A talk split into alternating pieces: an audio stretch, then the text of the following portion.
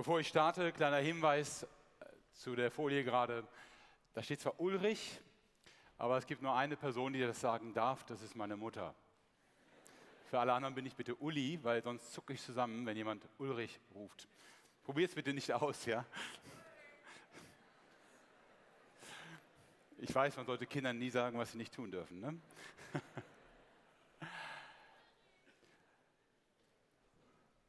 Rom in den 90er Jahren des ersten Jahrhunderts. Leute sind unterwegs in der Stadt und an einer Kreuzung in der Nische von der Hausecke steht eine Figur, ein Bild vom Kaiser. Davor ein kleiner Stein, auf dem man Münzen legen kann oder vielleicht ein kleines Räucherwerk abbrennen oder einfach stehen bleiben ein kurzes Gebet sprechen und somit zwei Dinge tun, nämlich zum einen zu zeigen, ich respektiere den Kaiser in seinem Anspruch, Kaiser zu sein und ich respektiere den Kaiser in seinem Anspruch, Gott zu sein.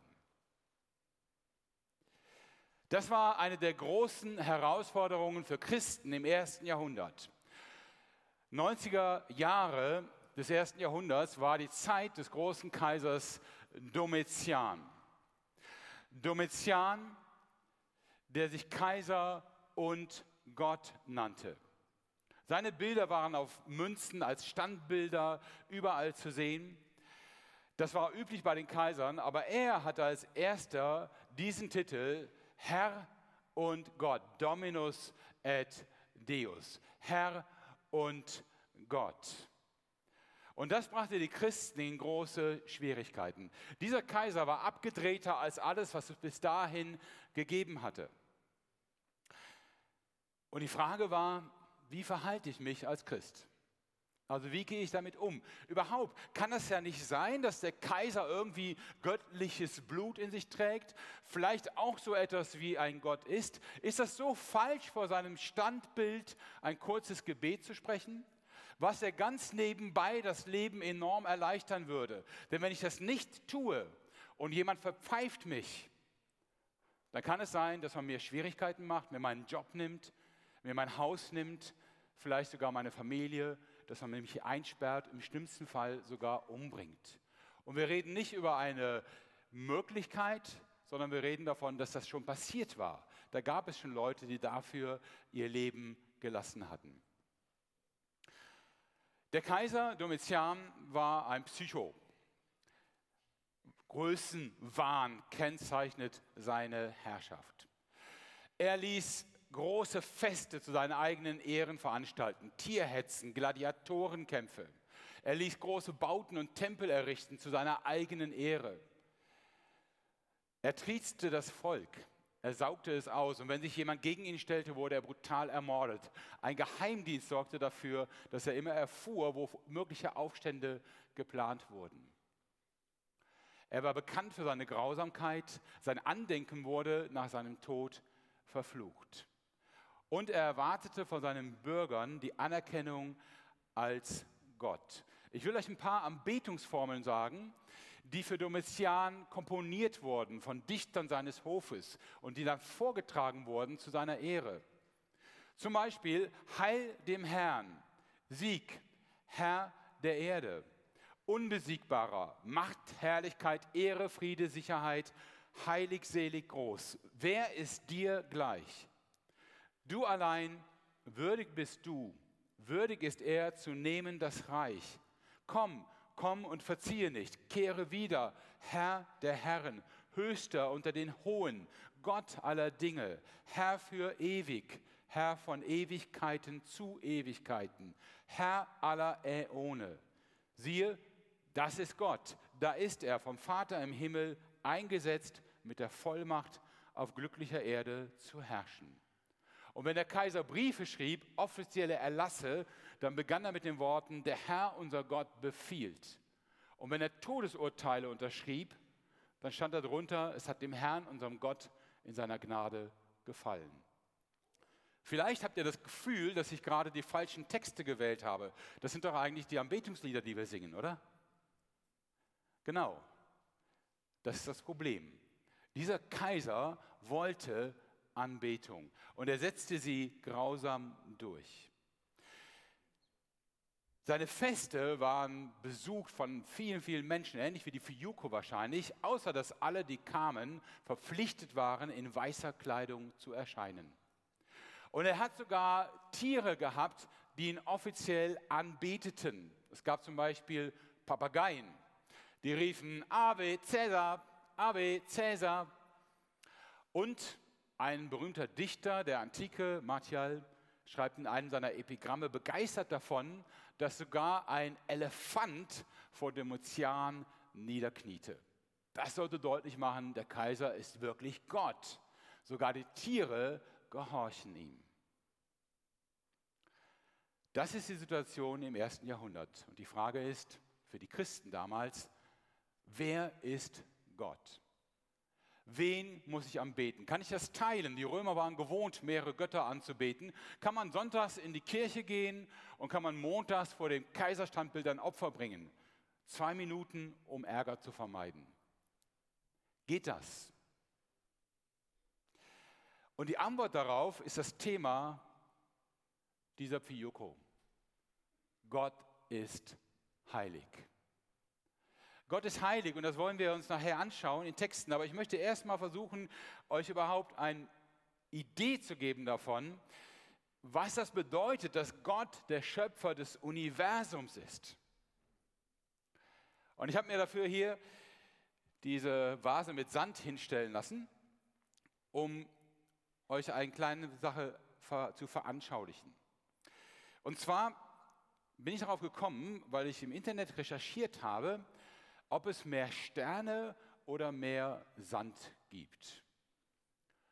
Und ich finde, wir sollten ganz kurz mal abstimmen. Wer ist für, es gibt mehr Sterne, als es Sand gibt? Wer ist für, es gibt mehr Sand, als es Sterne gibt? Okay. Okay. Dann sage ich euch jetzt die Wahrheit. Also, dieser Planet ist ein kleiner Felsbrocken, der um einen Stern kreist. Wenn wir von Sternen sprechen, sprechen wir also nicht von Monden oder Planeten, wir sprechen von diesen glühenden Körpern, die Sonne. Die Sonne ist ein Stern. Dieser Stern ist ein Stern dieser Galaxie, in der wir sind. Die Galaxie ist zum Beispiel die Milchstraße, die ihr seht. Ähm, die und ein paar andere Sterne gehören zu unserer Galaxie. In dieser Galaxie gibt es ungefähr 100 bis 200 Milliarden Sterne. Also Sonnen, nicht Planeten, Sonnen. 100 bis 200 Milliarden. Die Frage ist, wie viele Galaxien gibt es? Man schätzt, man weiß es nicht genau, aber man schätzt ungefähr ebenfalls bis zu 200 Milliarden Galaxien. Wenn wir uns also die Sonne vorstellen als ein Sandkorn, ja, und wir überlegen, wie viele von diesen Vasen würdest du brauchen, um alle Sonnen des Universums, nur die Sonnen, nicht die Planeten, alle Sonnen des Universums so unterzubringen. Dann kämst du auf 10 mal 540 Milliarden Vasen, in der jedes Sandkorn für eine Sonne stände. Und um diese Sonne kreisen mehrere Planeten und einer davon, relativ klein, ist diese Erde. Und ich könnte es weitermachen. Auf dieser Erde gibt es eine kleine Stadt und das ist Siegen. Und in dieser Stadt gibt es ganz viele Menschen und ein paar davon sind hier. Äh, liebe Leute, die Sandleute haben gewonnen. Es gibt mehr Sand als Sterne. Aber 540 Milliarden Vasen mit Sand würden gerade ausreichen, die Sahara zu bedecken. Deswegen es gibt also mehr Sand als Sterne. Aber ich hoffe, ihr habt eine Ahnung davon, wie klein wir in diesem Universum sind. Und wenn wir wirklich glauben, dass Gott dieses Universum geschaffen hat, dann ist schon die Sonne für ihn ein Partikel, den wir fast nicht sehen können. Extremst klein. Und es wird dir auch nichts nützen, wenn du das, was physikalisch nicht möglich ist, doch könntest, nämlich mit Lichtgeschwindigkeit fliegen Du hättest keine Chance, jemals auch nur einen kleinen Teil des Universums zu erforschen. Selbst wenn ich sagen würde, zähle nicht die Sterne, zähle nur die Galaxien, fang jetzt an und mach das bis zum Ende deines Lebens, würde allein, wenn du jede Sekunde 1, 2, 3, 4 und so weiter zählst, würde dein Leben nicht reichen, um zu Ende zu zählen. Und da geht es nur um Galaxien. Von Sternen wollen wir gar nicht reden. Man schätzt, es gibt 54 Trillionen Sterne. Gott hat das geschaffen. Und das heißt, der Gott, von dem wir jetzt reden, ist sowas von über allem, was wir denken und uns auch nur vorstellen können. Sowas von jenseitig der Möglichkeit, ihn irgendwie zu erklären. Und wir sind sowas von nur Staub in seinen Augen. Das ist unfassbar. Gott ist heilig, bedeutet, Gott ist nicht ein Teil dieser Welt. Ja, ist nicht ein Teil dieses Systems. Er hat es geschaffen. Und nicht nur diese Welt, sondern auch das ganze Universum. Ich möchte euch einen Text aus Jesaja 6 mal dazu vorlesen. Und vielleicht merkt ihr, was das bedeutet, wenn Menschen dann Gott oder einen ganz kleinen Teil von Gott sehen. Jesaja Kapitel 6, da heißt es, in dem Jahr, als der König Osia starb, sah ich den Herrn sitzen auf einem hohen und erhabenen Thron. Und sein Saum füllte den Tempel. Seraphim standen über ihm, ein jeder hatte sechs Flügel. Mit zweien deckten sie ihr Antlitz und mit zweien deckten sie ihre Füße und mit zweien flogen sie. Und einer rief zum anderen und sprach, Heilig, heilig, heilig ist der Herr Zebaoth. Alle Lande sind seiner Ehre voll. Und die Schwellen bebten von der Stimme ihres Rufens, und das Haus ward voller Rauch. Da sprach ich, weh mir, ich vergehe, denn ich bin unreiner Lippen und wohne unter einem Volk von unreinen Lippen, denn ich habe den König, den Herrn Zebaoth, gesehen mit meinen Augen. Jesaja hat eine Vision, dass er im Tempel ist. Und in diesem Tempel sieht er nicht etwa Gott, sondern er sieht von Gott den Saum seines Gewandes. Also der Saum des Gewandes ist quasi die untere Naht ein Teil von der unteren Naht von dem Gewand Gottes. Und dieser Saum des Gewandes füllt den Tempel und erfüllt ihn dermaßen mit Herrlichkeit, dass Jesaja zu Tode erschreckt und sagt: Ich bin verloren.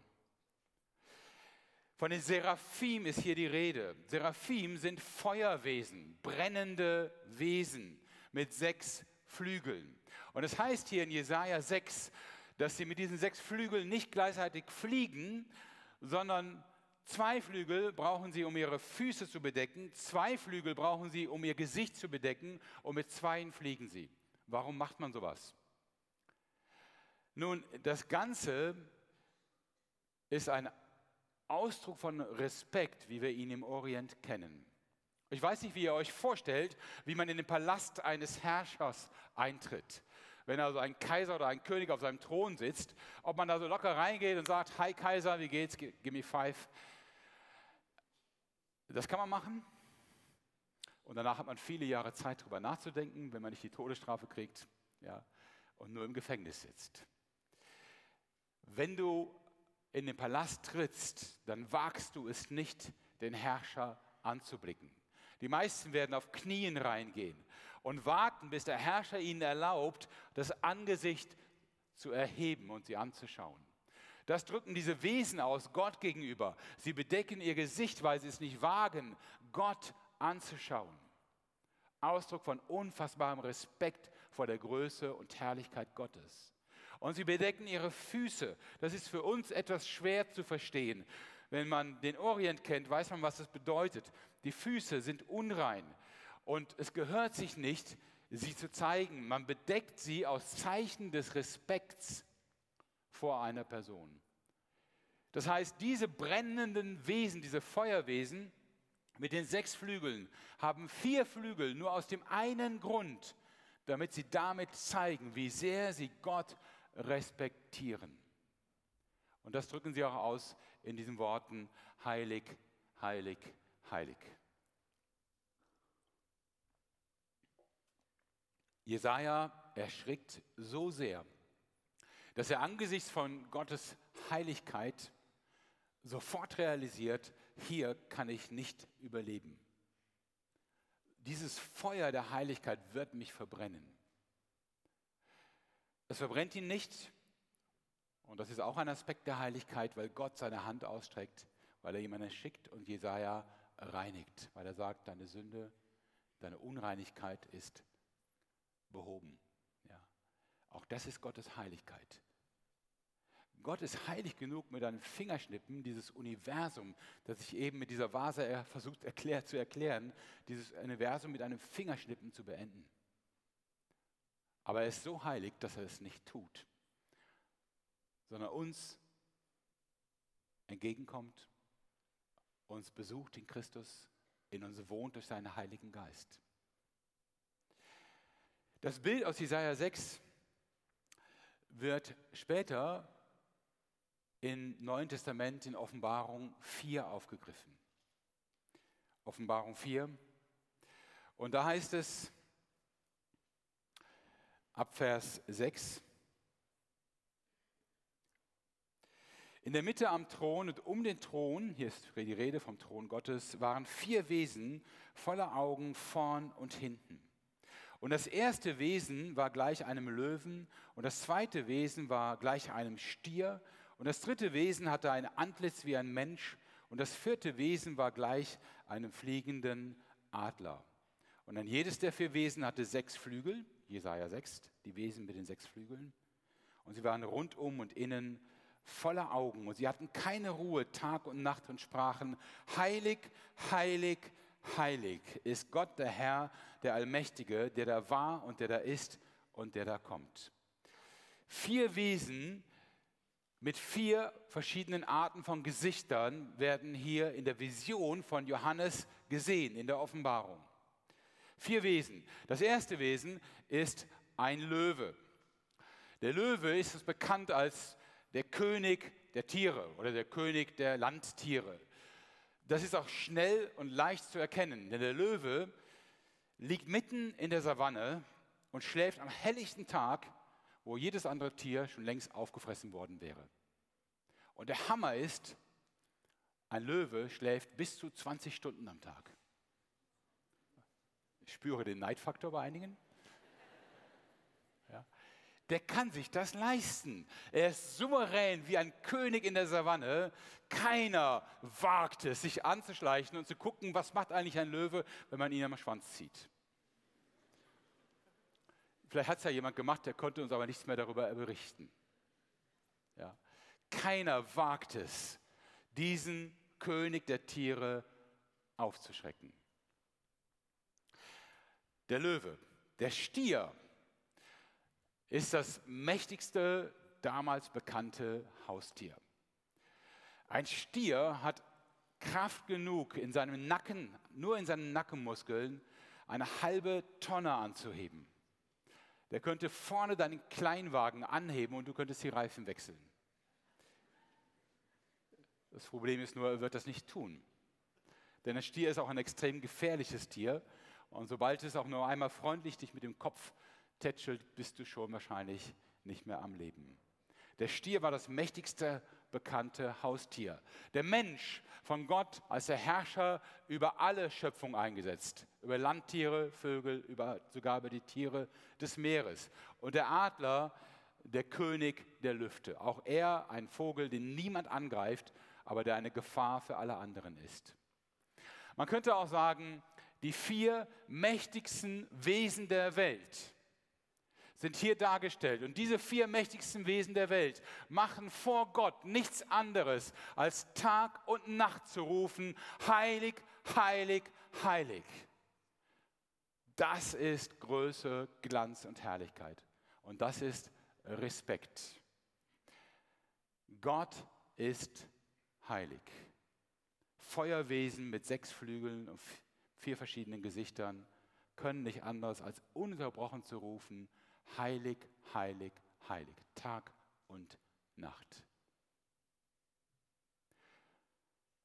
Ich habe eben davon gesprochen, dass Domitian behauptete, er sei Gott. Und dass er das auch inszenieren ließ, mit, nicht nur mit Standbildern, wo man Opfer bringen musste, auch mit großen Festen. Und erinnert ihr euch noch, was ich eben sagte, womit bewiesen wurde, dass Domitian wirklich Gott ist? Mit einem Papagei, der ruft Ave Caesar. Und jetzt stellt euch mal einen Christen im ersten Jahrhundert vor, der jetzt diese beiden Bilder vor Augen hat. Den Kaiser, wo ein Papagei ruft, Ave Caesar. Und Gott im Himmel, wo vier Wesen, die mächtigsten Wesen dieser Welt, nichts anderes tun, Tag und Nacht, als zu rufen, du bist heilig Gott. Ist die Frage noch real, ob Domitian ein Gott sein könnte? Es ist lächerlich. Er ist eine Witzfigur. Niemals kann man auf die Idee kommen, dass irgendjemand Gott Konkurrenz machen könnte. Niemals. Gott schuf das Universum, in dem wir wie Staub sind. Und in Gottes Augen ist auch Chuck Norris nur ein Partikel im Universum. Amen. Gott lässt sich nicht rumschubsen. Er lässt sich nicht locker entspannt in unser Leben einspannen als eine hilfreiche Methode, unser Leben etwas besser und angenehmer zu leben. Ja? Gott ist keine Methode oder kein Frömmigkeitsstil, mit dem ich dafür sorgen kann, dass mein Leben ein bisschen fröhlicher, ein bisschen angenehmer ist. Gott ist Gott. Und das Erste, was meine Reaktion sein kann, die einzige Reaktion, die möglich ist, ist niederfallen und Gott anbeten und sagen, Gott, wer bist du und was bin ich in deinen Augen? Gott lässt sich nicht von uns manipulieren. Er lässt sich nicht gebrauchen, damit wir unsere Pläne machen. Das erste Gebet, das Jesus seinen Jüngern beibringt, sagt, Vater unser im Himmel, dein Reich komme, dein Name werde geheiligt, dein Wille geschehe, wie im Himmel, so auf Erden. Gott nähern wir uns nicht nach dem Motto, irgendwie ist es nett, dich auch noch mit in meinem Leben zu haben, sondern Gott nähern wir uns als dem, der alles beherrscht, alles in der Hand hält, der vollkommen über unser Leben herrscht und dem wir uns nur ausliefern können. Aber diese Auslieferung ist nicht, wie wir vielleicht raushören könnten, eine Auslieferung, wie wir sie im Islam kennen. Islam bedeutet auf Deutsch Unterwerfung. Allah im Islam ist ein Gott, der nur Unterwerfung erwartet. Gott der Bibel, der Gott der Bibel ist anders. Er ist so groß, so souverän über allem und trotzdem kommt er runter auf Augenhöhe. Er erscheint, er offenbart sich, er spricht zu uns in seinem Wort, er spricht zu uns in seinem Sohn und er wohnt in uns durch seinen Heiligen Geist. Gottes Heiligkeit gibt ihm die Souveränität, runterzukommen und Mensch zu werden, uns nahe zu kommen. Aber nicht, damit wir denken, Gott ist nur eine kleine Nummer. Gott hat nicht viele Möglichkeiten, sondern damit wir uns von seiner Liebe entzünden lassen, um dann mit Leidenschaft und Liebe ihn anzubeten und ihm zu folgen. Du kannst Gott nicht denken. Würdest du ihn sehen, würdest du dich in einem Augenblick in nichts auflösen. Er hat sich dich ausgedacht, bevor er die Welt geschaffen hat. Nicht du denkst Gott, sondern Gott dachte an dich. Deswegen bist du hier. Gott hat dich gesehen, bevor deine Eltern eine Ahnung hatten, dass es dich geben würde. Und deswegen war für die Christen im ersten Jahrhundert die Entscheidung eigentlich klar. Ich kann diesen Kompromiss nicht machen. Ich kann nicht ehrlicherweise vor einem Kaiserstandbild ein Opfer bringen. Das lässt sich nicht vereinbaren. Es würde Gott klein machen. So als wäre Gott eine zweite Alternative oder ein zweiter Weg neben dem Kaiser oder umgekehrt der Kaiser ein zweiter Gott vorsichtshalber, falls man das mal braucht. Das geht nicht. Ja? Niemand ist vergleichbar mit Gott. Es gab keine Chance für einen Kompromiss. Und das war teuer für die ersten Christen. Einige sind dafür umgekommen. Dabei wäre das so einfach, ja, mal eben vor das Standbild sich verbeugen. Man kann ja vorher gucken, ob jemand von der Gemeinde gerade in der Nähe ist. Wenn nicht, super. Kurzes Gebet, alles klar, keiner hat es gesehen. Doch, Gott hat es gesehen. Und Gottes Heiligkeit erlaubt nicht, dass du mit, ihn mit einem Menschen vergleichst, dass du irgendwas in deinem Leben Konkurrenz sein lässt zu Gott oder auf gleicher Stufe wie ihn. Gottes Heiligkeit bedeutet, du musst entscheiden. Willst du lieber einen Gott, der zu dir passt, der sich in dein Lebenskonzept reinpasst? Ja. Es gibt so einen Gott, der heißt Sams und hat Wunschpunkte. Ja, und da kann man dann immer, wenn man was braucht, einen Wunschpunkt abrufen und sagen, das und das hätte ich gern für mein Leben. Das Sams ist kein Gott, klar. Und Gott wird nie wieder Sams sein. Ja. Es geht nicht darum, dass Gott deinen Willen erfüllt. Es geht darum, dass du Gottes Willen erfüllst. Es geht nicht darum, dass deine Pläne Wirklichkeit werden. Es geht darum, dass Gottes Pläne Wirklichkeit werden. Und es geht nicht darum, dass dein Reich gebaut wird. Es geht darum, dass Gottes Reich auf die Erde kommt. Durch dich. Wenn wir wirklich glauben, dass Gott heilig ist, dann ist die Idee, dass Gott meinen Willen tut, schon fast Gotteslästerung. Alles geht darum, dass wir Gottes Willen erkennen und leben. Dass wir nicht Gott zum Götzen machen, der uns dient, sondern dass wir ihn Gott sein lassen, indem wir ihm dienen. Gott kannst du nicht benutzen, um groß rauszukommen, um Karriere zu machen, um Menschen zu beeindrucken. Es geht nicht um deine Ehre, es geht um seine Ehre. Es geht nicht um deine Pläne, es geht um seine Macht, sein Reich, seine Herrlichkeit. Alles beginnt damit, dass du niederfällst und Gott anbetest.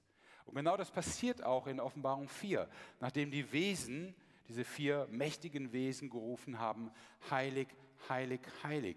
Da heißt es in Offenbarung 4, ab Vers 9, und wenn die Wesen Preis und Ehre und Dank geben dem, der auf dem Thron sitzt, der da lebt von Ewigkeit zu Ewigkeit, fallen die 24 Ältesten nieder vor dem, der auf dem Thron sitzt und beten den an, der da lebt von Ewigkeit zu Ewigkeit.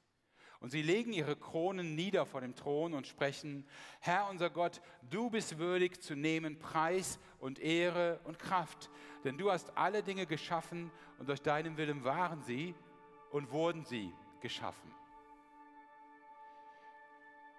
Diese 24 Ältesten sind auch hohe Repräsentanten. Sie repräsentieren das Volk Gottes. Sie sind die höchsten Vertreter des Volkes Gottes im Alten Testament und auch im Neuen Testament. Zwölf Stammväter Israels, zwölf Apostel Jesu Christi.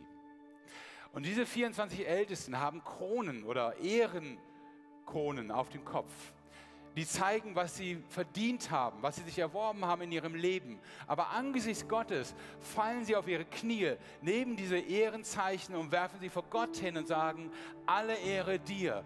Der Glanz und die Schönheit Gottes überwältigt sie. Sie können nicht mehr auf ihre Ehre bauen. Sie wollen es nicht mehr weil der Glanz und die Schönheit und die Heiligkeit Gottes ihr Herz entzündet und weil sie merken, das Größte in meinem Leben ist nicht die Ehre, die ich für mich erreiche, sondern das Größte in meinem Leben ist, Gott geehrt zu sehen, Gott in seiner Herrlichkeit wahrzunehmen. Sie werfen ihre Kronen vor ihm hin, sie fallen vor ihm nieder und beten mit diesen vier Wesen an. Wer ist Gott in deinem Leben? Ein Hobby? Ein alter Mann mit einem Bart, den du jeden Sonntag in der Kirche besuchst. Gott ist heilig. Und das hat nicht nur mit coolen Anbetungssongs zu tun, die sind super und wichtig, aber Gott ist heilig mitten in deinem Leben. Ob du das wirklich glaubst, seine Heiligkeit, das entscheidet sich mitten in deinem Leben. Das entscheidet sich mit deiner Hand an der Maus und der Frage, klickst du einen Klick weiter und du weißt, dass du Dreck sehen wirst, der deine Seele versaut. Willst du glauben, dass Gott heilig ist und willst du es lassen? Gott ist heilig bedeutet, darf Gott sich in dein Leben mischen? Darf er mitreden bei deinem Umgang mit Geld, deine Zeit im Internet, deinen Konsum von Alkohol oder Haschisch? Darf er was sagen zu deiner schlechten Laune, Darf er dir etwas sagen zu deinem Sexualleben, deinen Beziehungen und alles andere? Gott ist heilig bedeutet, er ist es mitten in deinem Leben. Und deswegen will ich dich fragen, willst du Gott ernst nehmen in seiner Heiligkeit? Das heißt, willst du ihm folgen? Willst du ihm vertrauen? Willst du wirklich mit ihm rechnen? Gottes verzehrendes Feuer. Aber er berührt dich, er berührt dein Herz in Jesus Christus, er reinigt dich, weil er Gemeinschaft will. Er will nicht deinen Tod, nicht deinen Untergang. Er ist heilig und lädt dich erstmal ein, vor dieser Heiligkeit zu erschüttern, zu erschrecken und dann kennenzulernen, was es bedeutet, dass dieser heilige Gott, der Schöpfer des Universums, der Schöpfer von 200 Milliarden mal 200 Milliarden Sonnen, dass dieser heilige Gott dich meint, dich persönlich, dich will, dich in Anbetung hineinführen und in einen Lebensstil, der Gott ehrt. Wem willst du folgen und auf wen willst du vertrauen? Ihr habt jetzt ein paar Minuten Zeit, einfach mal für euch selber darüber nachzudenken. Denken, ein paar Minuten Stille. Macht einfach die Augen zu und überlegt, was bedeutet das für euch.